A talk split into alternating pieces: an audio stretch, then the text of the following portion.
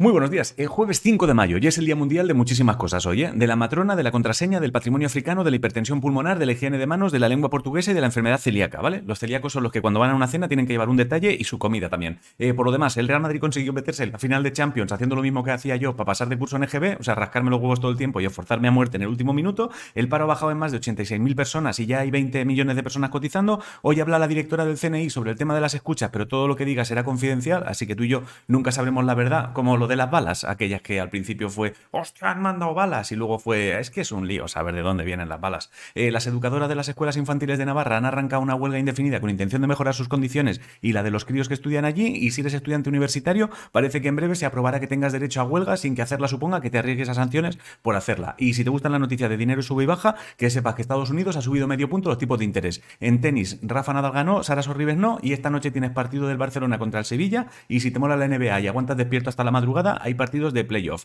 En ciencia, han creado una vacuna que, aunque de momento solo se ha probado en animales, parece que podría funcionar contra el virus de la esclerosis múltiple y la mononucleosis. Y China ha instalado en el Everest una estación meteorológica. Está por encima de los 8.800 metros y es la más alta del mundo. Ojalá poder conocer algún día al, tío que tuvo que subir los ordenadores. En música, si tenías entradas para ver a Fito hoy en Madrid o el 7 en Barcelona, que sepas que han aplazado a finales de octubre sus conciertos, el grupo Raja Gains de Machine actuará en el Mad Cool y las entradas salen a la venta vía las 12. Si te mola estar al día de las bandas emergentes, que sepas que hoy arranca en Madrid una movida llamada Madrid Emerge y que es un ciclo de conciertos con bandas que se están dando a conocer. Y recuerda que mañana se estrena en cines la nueva peli del Doctor Strange, que es el tío este que puede controlar el tiempo haciendo mierdas con las manos. Y si te molan los libros de Joanna Marcus, recuerda que a partir del 11 de mayo tendrás en librería Ciudades de Ceniza, que es la segunda parte de la trilogía Fuego. Si no sabes qué comer, hazte bacalao a la portuguesa, la frase de hoy, quien mira afuera sueña, quien mira adentro despierta y poco más. Bueno, si te gustan las charlas que estoy teniendo en el podcast de por si las voces vuelven, que sepas que tienes nueva charla disponible con Olar Rodríguez. Y creo que es de las charlas que más me ha volado la cabeza